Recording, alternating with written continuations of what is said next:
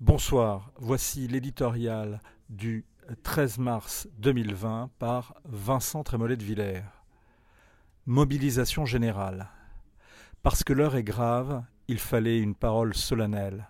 En France, quand l'avenir est lourd de menaces, tous les regards se tournent vers l'État et celui qui l'incarne.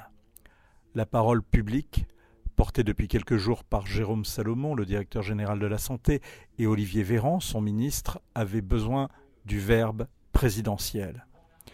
Emmanuel Macron devait trouver la note juste pour exprimer ce que tout le monde ressent.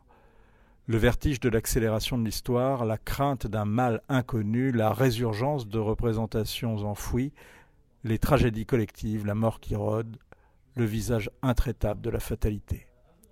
Entre la continuité démocratique et l'urgence sanitaire, Emmanuel Macron a longuement hésité.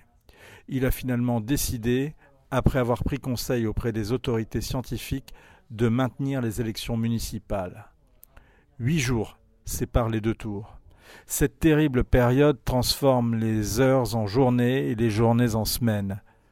Espérons que nous n'aurons pas à le regretter. Quand l'émotion prime la raison, il faut répondre par une détermination sereine, une lucidité combative. C'est la perspective que le chef de l'État a proposée aux Français. En faisant appel à leur esprit de responsabilité, il a rappelé le lien invisible qui, dans une société, relie les uns aux autres. Être prudent pour autrui, c'est être aussi prudent pour soi-même. Cette intervention, que certains jugeront tardive, était indispensable pour mettre en face d'une réalité difficile ceux qui tentent encore de l'esquiver. Elle ne dissipe pas cependant nombre d'interrogations qui viennent à l'esprit. Quand le professeur Combe, un infectiologue de la pitié, assure voir venir un scénario à l'italienne, faut-il le croire? Quand Matteo Renzi nous engage à aller plus vite dans le confinement que ne l'a fait son pays, doit-on l'écouter? Puisqu'on décide de fermer les écoles, pourquoi ne pas prendre dès aujourd'hui les autres mesures, transport, commerce, qui s'imposeront peut-être demain.